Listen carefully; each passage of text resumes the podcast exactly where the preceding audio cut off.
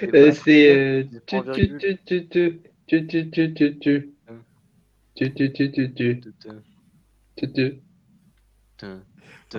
Point virgule.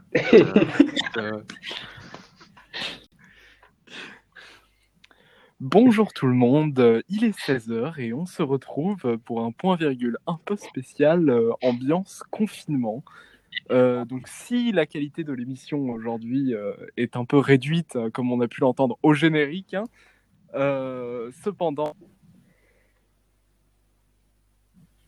chronique et des chroniqueurs est toujours là.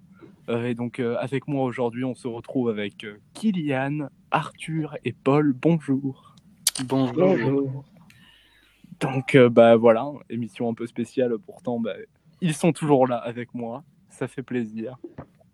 Pour enregistrer une autre émission alors qu'on en a genre 5 en réserve, mais ça c'est une autre histoire évidemment, c'est cool. Faut, faut pas le dire, celle-là sera mise en réserve aussi Paul. C'est ouais, c'est ça. Donc voilà, donc en tout cas aujourd'hui euh, au programme, on se retrouve euh, tout d'abord avec Paul donc, qui va nous parler euh, Oui. tu vas nous parler de quoi aujourd'hui? Je vous parler des Fils de l'homme, donc adapté du roman éponyme. Euh, C'est très cool. Je l'ai vu récemment parce que je l'avais pas, euh, je l'avais pas encore découvert, mais c'est très bien. Je vais vous en parler, c'est très cool. Eh ben, super. Et puis après ensuite donc Arthur, tu nous vas, tu vas nous parler de quoi? Je vais vous parler de euh, Trainspotting, euh, un petit film écossais sympa. euh, vous l'avez peut-être. Enfin petit petit, bon. euh, Oui, bah après ça c'est toi qui vois, Paul. Mais donc ensuite, euh, nous, conti- nous continuerons avec moi. Donc euh, je vais vous parler de la série euh, de Pl- déjà parlé euh, dans mon calendrier euh, des séries à venir en début d'année. Et ensuite, euh, eh ben, nous finirons avec le moment classique, ce même en mode confinement, euh, on n'y échappe pas. Euh, donc Kylian, tu vas nous parler de quoi euh, toi? Eh bien, nous allons parler de littérature fantastique euh, aujourd'hui. Eh bah très bien. Et ben je pense que après une virgule faite par Kylian, nous allons pouvoir commencer euh, avec Paul. À toi Kylian. Comment comment commencer euh, Comment commencer? Incroyable.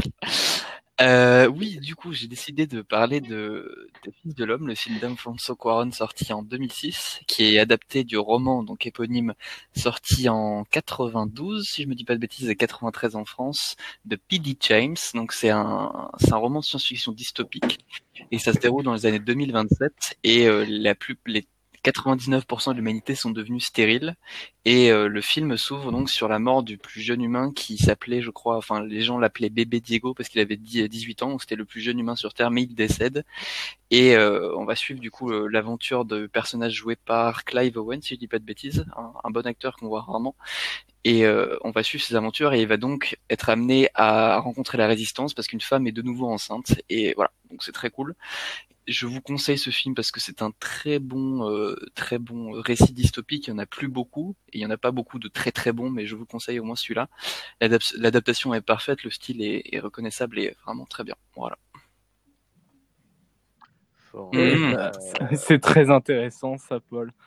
Euh, mais euh, c'est fou parce que ce film à la fois me dit quelque chose et pourtant je crois que je l'ai jamais vu. C'est euh, ça doit être un, un sc- un scénario assez assez basique alors. Euh, c'est vilain.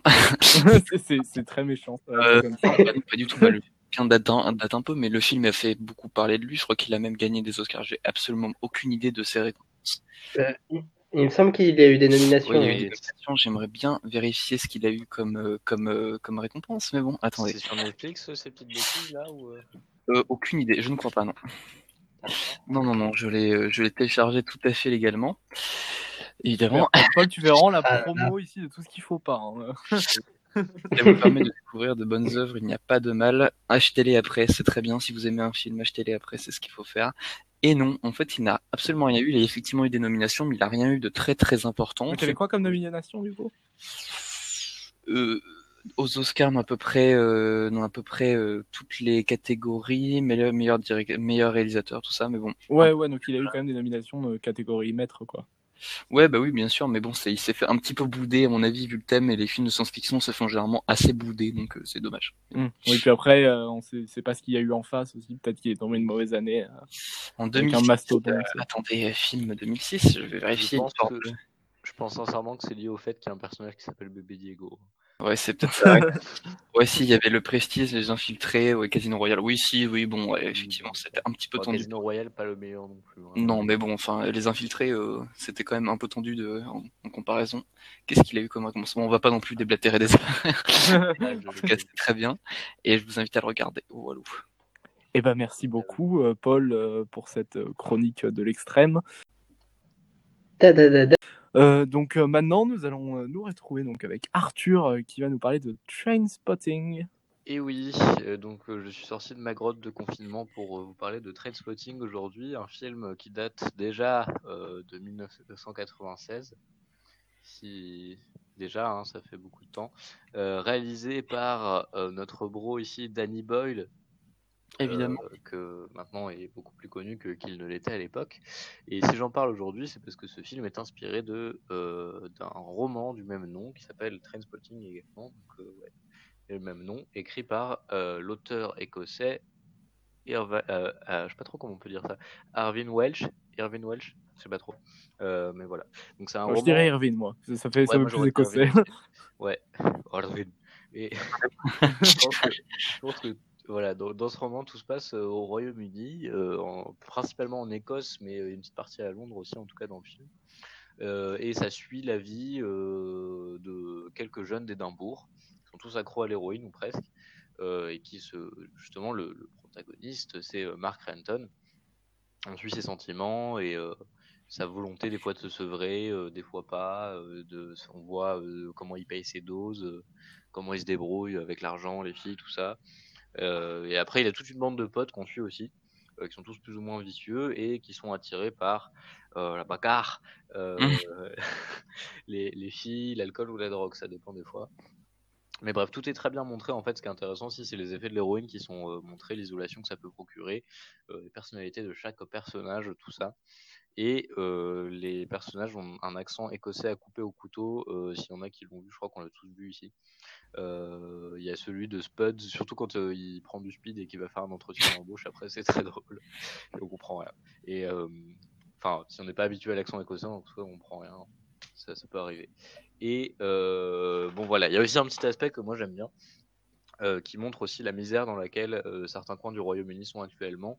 Euh, ça fait un petit côté dénonciateur de la microcéphalie qui est de plus en plus marqué dans ce pays, parce que en fait, je sais pas s'il y en a qui écoutent Slow Tie par ici.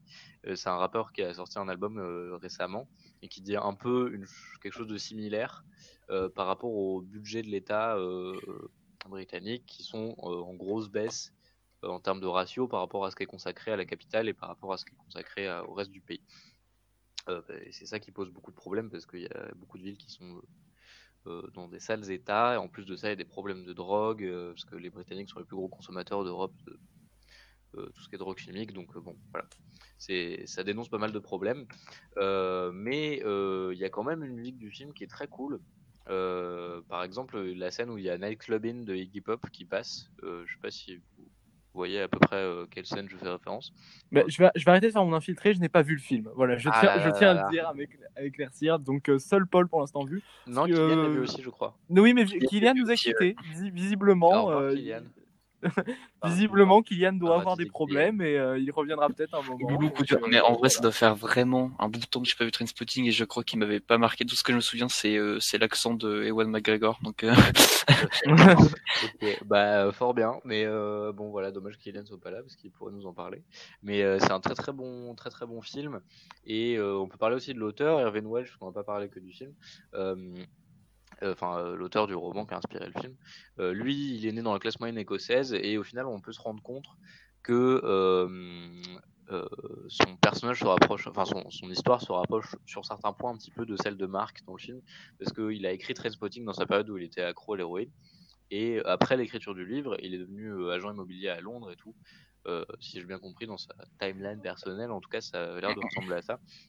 Donc, comme le fait Marc à un moment, il bouge à Londres pour aller vendre des maisons, des trucs comme ça. euh, c'est voilà. Bon, maintenant, il est calé en Floride comme pas mal de vieux célèbres, hein, mais, mais voilà. Je tiens à dire que Kylian est de retour. Eh oui, je suis de miracle, retour après. miracle. Ouais, eh bien, faut imaginer qu'on fait une aide d'honneur avec nos voix actuellement. Voilà, Il c'est ça. mérite. Euh, Et bon, voilà, le film est célèbre aussi parce qu'il a fait exploser le box-office à l'époque, euh, parce que justement les gens s'identifiaient aux jeunes qui étaient complètement paumés dans le film, qui sont pas trop, qui savent pas trop. Enfin, en tout cas, Marc, lui, euh, il parle des objectifs euh, de, de l'occidental un peu classique euh, qui lui est fixé par euh, la télé, tout ça. voilà, il sait pas trop vers où aller et à la fin, voilà, il prend des décisions, tout ça. Mais, c'est ça qui, qui fait l'objet du film et je pense à ce à quoi pas mal de jeunes se sont identifiés partout dans le monde. Et tout ça avec un budget qui était assez restreint parce que c'était, bon, alors ça paraît comme beaucoup d'argent, mais c'était 3 millions de livres qui était le budget du film, c'est pas énorme non plus. Et euh, c'est pas la même monnaie, mais j'ai pas trouvé des chiffres en livres, j'ai pas eu le temps de faire des conversions. Euh, ils ont récolté quand même 18 millions de dollars euh, juste au Royaume-Uni, donc c'est assez euh, huge pour euh, un film avec un budget euh, pas si conséquent que ça. C'est- vrai qu'ils se sont fait pas mal d'argent là-dessus. Mais du coup aussi, si j'ai bien compris, il y a eu le 2 qui est sorti il y a pas très très Et longtemps. je l'ai pas vu. Euh, je voulais le voir tout à l'heure, mais euh, du coup, ouais, je. ah, il y a, Il est toujours qui par Danny Boyle ou il a été récupéré par quelqu'un Danny Boyle aussi. Euh, Ok. Danny Boyle aussi, mais du coup, euh, enfin voilà, comme je disais, il n'était pas très connu à l'époque, Danny Boyle et, euh, et McGregor non plus. C'est un peu le film qu'ils a révélé tous les deux, parce que maintenant, euh, euh, McGregor, je sais pas, je sais pas trop quel film il a fait, mais euh, bon, euh, c'est un nom qui est connu quand même. Oui, ce- Euh, non, mais ça va, non. Oui, En plus, il a, gén- il a généralement euh, le bon goût pour choisir ses projets. euh, Donc ouais, c'est cool. fait. Dernièrement, il était dans Doctor Sleep, la suite de Shining, qui est plutôt pas mal d'ailleurs. Oui, c'est vrai, c'est vrai. Doctor Sleep. Très bien. Doctor Sleep, exact. Et, euh, et du coup, bah, par exemple, Danny Boyle, maintenant, euh, les- il a fait des films genre euh, 127 heures ou euh, Slumdog Millionnaire, donc c'est, enfin, c'est parmi ceux qui sont le plus connus qu'il a fait. Ouais, donc c'est un très bon réalisateur. Enfin, quoi. très Bah, un gros réalisateur en tout cas. Tout dépend, tout dépend les films. Genre 127 heures est plus discutable que Slumdog Millionnaire. Bah, mais- je vu, mais euh, ouais, fort bien en tout cas. Mais voilà. Et ben merci Je beaucoup recommande. Arthur euh, pour euh, pour cette chronique. Da, da, da, da. Euh, donc euh, on va passer maintenant à Bravo. De euh, la série The Plot Against America, euh, qui est euh, donc qui est, euh, faite par David Simon pour euh, HBO et donc qui est diffusée en France sur OCS. Donc cette série déjà, ce qu'il faut savoir, c'est que euh, voilà, c'est une présentation à chaud, parce que j'ai regardé l'épisode il y a une heure environ. Euh, donc voilà, parce que seul pre- premier épisode pour l'instant est disponible. Là, on est, euh, on est sur une série qui sort euh, sous un format feuilleton, un, peu comme Nelson Melody lisait nos livres. voilà. Et, euh, et donc, euh, et donc euh, cet épisode, ce que j'en ai pensé, c'est un peu de déception. Voilà, pour commencer cash. Que, donc je vais vous faire un résumé de la série. En gros, on est sur une série dystopique, donc comme je l'avais expliqué en début d'année, où on va suivre en fait l'é- l'élection en fait du président Charles Lindbergh, qui qui qui en fait à l'époque était un nazi et qui et qui euh, et qui normalement ne se présente pas à la présidence et c'est une présidence qui est gagnée par Roosevelt. Sauf que là, c'est Lindbergh qui va gagner la présidence et donc on va voir la montée du fascisme aux États-Unis. Et dans cette série, on va suivre l'aventure euh, d'une famille de juifs, de juifs en fait, on va suivre euh, leur vie, leur vie et comment en fait ils vont recueillir cette nouvelle donc de la montée du fascisme, euh, la montée de Lindbergh au pouvoir. Et j'ai été plutôt hypé. Donc en quelque sorte, quand j'ai, quand, au début quand je regardais la bande-annonce, que je suis vraiment à brancher à fond euh, dans euh, les séries chroniques. Et, et euh, donc le, quand j'ai vu ça, voilà, j'attendais vraiment le premier épisode. Et après ce premier épisode, voilà, voilà. la douche est un peu froide. Là, la, Ed. aïe, aïe, aïe. La, la série n'est pas mauvaise pour autant. On- on sent voilà qu'il y a une tension dans tout l'épisode, dans tout l'épisode, mais euh, vraiment, ça reste plat pour l'instant.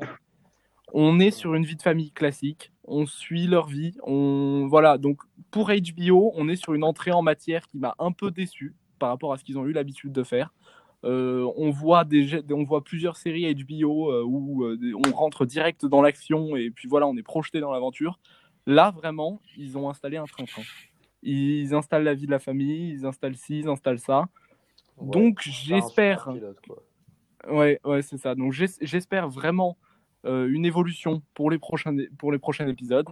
Euh, mais pour l'instant, voilà, on est vraiment euh, dans leur vie de famille. On n'a que très peu, en fait, de. On sent que la tension de l'antisémitisme monte, mais on a très peu de moments qui nous rappellent ça, en fait. On est sur la, sur- allez, on va dire la deuxième moitié de l'épisode. On commence à vraiment s'y intéresser, en fait. On commence vraiment à sentir ça. Sinon, avant, c'est une vie de famille. Donc voilà. Donc j'attends beaucoup pour les pour les prochains épisodes.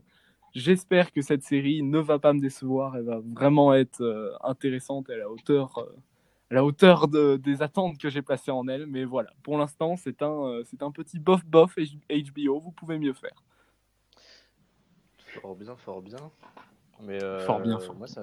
En fait, je pense que je regarderai. Ça a l'air très intéressant. Euh, C'est- C'est c'est effectivement très intéressant niveau historique, mais, euh, mais voilà, enfin, de Ah, ça, voir l'histoire sur un autre point de vue. Oui, c'est plutôt, oui, c'est plutôt Oui, intéressant. c'est plutôt ça. Chronique plutôt historique, euh, vraiment, parce que, enfin, tu sais pas, genre un biopic. C'est, je sais. Non, non, non, mais après, moi, ce que je trouve intéressant vraiment dans les uchronies, c'est que souvent, le fait de voir l'histoire sous un angle qui n'est c'est- n'est pas arrivé permet finalement de, de comprendre ce qui s'est passé, je trouve, plus. réfléchir. Après, pour le peu de, pour le peu de contenu euh, basé sur des uchronies, vraiment, enfin, à part, Ah, c'est sûr que c'est- un, mar- c'est un marché de niche. L'Uchronie, est un- il y en a très peu. à part le maître du château, je vois pas trop, enfin, euh, The Man du on the Castle, euh. je vois pas trop, trop, euh, quelle série, en tout cas, dystopique. Mais il y en a, c'est qu'en fait, il y a eu beaucoup de livres uch- uchroniques, mais euh, les, les adaptations séries commencent à arriver. Mais, Ouais. euh, mais vraiment, euh, voilà, c'est pas encore ça. Effectivement. Mais voilà, mais donc euh, maintenant, on va pouvoir enfin passer au moment que l'on attend tous, l'instant classique avec Kylian. Ta-da-da-da. Et oui, et aujourd'hui, euh, du coup, je voulais, euh, en ces temps de confinement, euh, vous parler de quelque chose qui fait un peu voyager, qui, nous fait un peu sortir de notre, de notre chambre, de notre maison. Et je voulais revenir sur un livre que j'ai lu depuis longtemps, une série, une série de six tomes, il me semble, qui s'appelle Tunnel. Et donc c'est une série anglaise écrite par Roderick Gordon et Brian Williams. Et donc ouais, c'est typiquement anglais, ça se passe à, à Londres, il me semble. Et on suit les aventures de, de deux adolescents, euh, un adolescent qui est, euh, qui est passionné d'ar- d'archéologie euh, et qui creuse des, des, des, des tunnels euh, dans son jardin, justement avec son père. Et un jour, son père va disparaître dans l'un l'un de ces tunnels et mystérieusement, sans, sans, sans trop rien laisser. Et quelque chose lui dit que c'est dans un tunnel maison et il va entraîner son meilleur ami euh, dedans et ils vont vivre des aventures sous terre.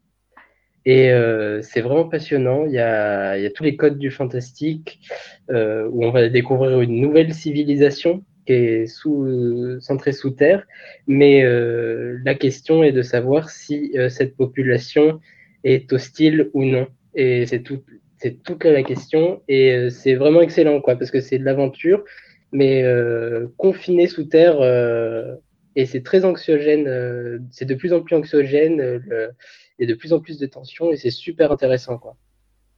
Ok. Donc, je je le conseille pour tout le monde, que ce soit pour les ados, même les adultes, ça, ça peut le faire, parce qu'il y a des scènes vraiment très très sombres. Et, et pour moi, ça, ça, ça en fait vraiment une grande série qui est peu connue. Et c'est dommage.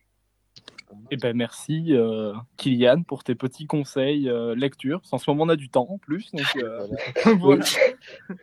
Autant le mettre bien à profit. Et ben euh, je crois que ça va être donc la fin de notre premier point virgule euh, en situation exceptionnelle. Point virgule Voilà, j'espère que l'état de précarité de ce point virgule ne vous aura pas choqué.